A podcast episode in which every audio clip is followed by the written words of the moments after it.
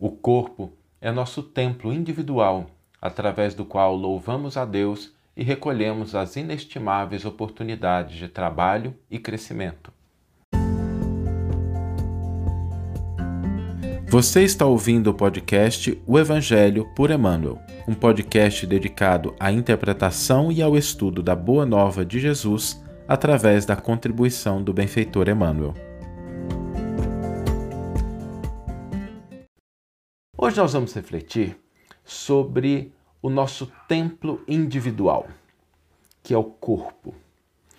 Durante algum tempo, em algumas correntes do cristianismo, a gente viu um movimento equivocado de desvalorização do corpo, de atribuir alguns problemas, alguns desvios ao nosso veículo físico, como se a gente pudesse culpar o carro pela direção que o motorista imprime ou pela forma como ele é dirigido.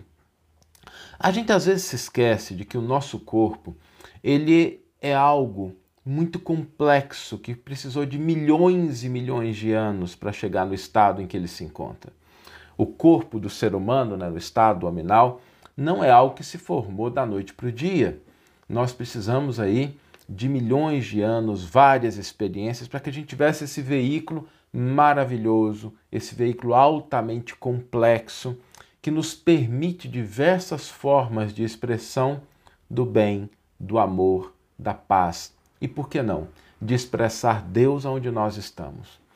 Sem o veículo físico, a gente não está impedido de expressar aquilo que nós trazemos de melhor dentro de nós, mas é importante que nos lembremos o quanto esse instrumento ele é valioso, o quanto ele nos dá oportunidades de crescimento, de aprendizado e os potenciais que existem dentro dele. Fala de potenciais físicos mesmo, da gente se locomover, da gente moldar as coisas, da gente, às vezes a gente tem um pequeno corte, quem já não observou isso? A rapidez com a qual o corpo se recupera, se regenera. O nosso corpo é o primeiro e principal templo onde nós devemos louvar a Deus e onde nós recebemos as nossas oportunidades de trabalho.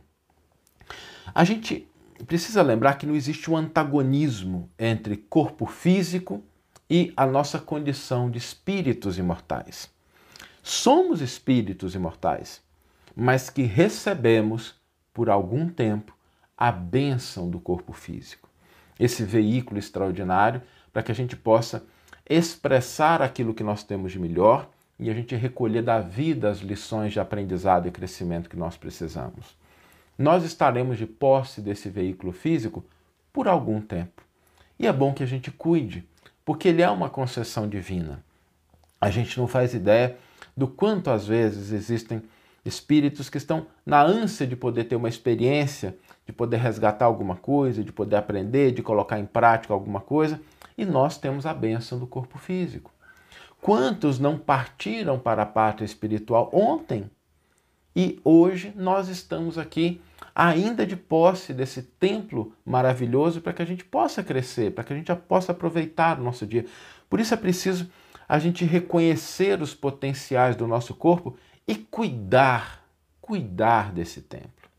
Não existe nenhum antagonismo entre desenvolvimento espiritual e o cuidado sadio do nosso corpo. O cuidado na forma da gente se alimentar, a movimentação, o exercício saudável, a desintoxicação, não só daqueles nutrientes indesejáveis, mas também dos pensamentos, das emoções negativas que também prejudicam o nosso corpo.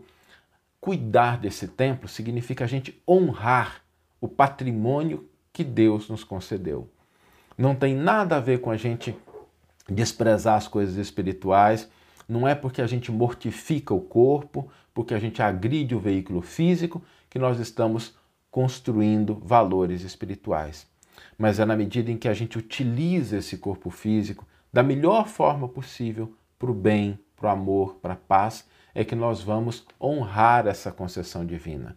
E para isso é preciso que a gente cuide, porque às vezes a gente deixa o nosso templo primeiro esse que é nosso individual, meio empoeirado, meio desgastado, precisando dar uma consertada, uma ajeitada, e é importante que nós também cuidemos desse veículo físico.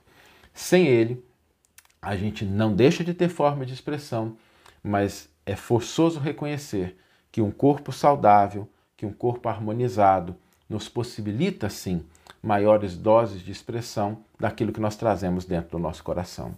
Então, enquanto nós estivermos na experiência material, cuidemos desse patrimônio que Deus nos concede, com todo carinho, com todo cuidado, com todo amor, para que ele possa servir cada vez mais à edificação daquilo que é a nossa proposta de crescimento, de aprendizado, de trabalho, de viver a vida com aqueles que estão à nossa volta, construindo sempre mais.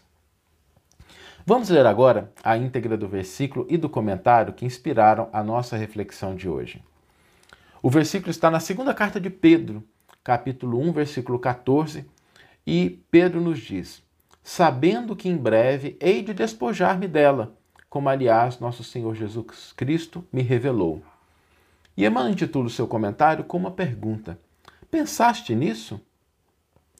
Se muitas vezes grandes vozes do cristianismo se referiram a supostos crimes da carne, é necessário mencionar as fraquezas do eu, as inferioridades do próprio espírito, sem concentrar falsas acusações ao corpo, como se este representasse o papel de verdugo implacável, separado da alma, que lhe seria então prisioneira e vítima. Reparamos que Pedro denominava o organismo como seu tabernáculo. O corpo humano é um conjunto de células aglutinadas ou de fluidos terrestres que se reúnem sobre as leis planetárias, oferecendo ao espírito a santa oportunidade de aprender, valorizar, reformar e engrandecer a vida. Frequentemente, o homem, qual operar ocioso ou perverso, imputa ao instrumento útil as más qualidades de que se acha cometido. O corpo é a concessão da misericórdia divina para que a alma se prepare ante o glorioso porvir. Longe da indébita acusação à carne, reflitamos nos milênios despendidos na formação desse tabernáculo sagrado no campo evolutivo. Já pensastes que és um espírito imortal, dispondo na terra, por algum tempo, de valiosas potências concedidas por Deus às tuas exigências de trabalho? Tais potências formam-te o corpo. Que fazes de teus pés, de tuas mãos, de teus olhos, de teu cérebro? Sabes que esses poderes te foram confiados para honrar o Senhor, iluminando a ti mesmo?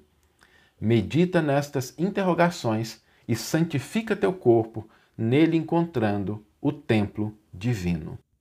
Que você tenha uma excelente manhã uma excelente tarde ou uma excelente noite e que possamos nos encontrar no próximo episódio. Um grande abraço e até lá!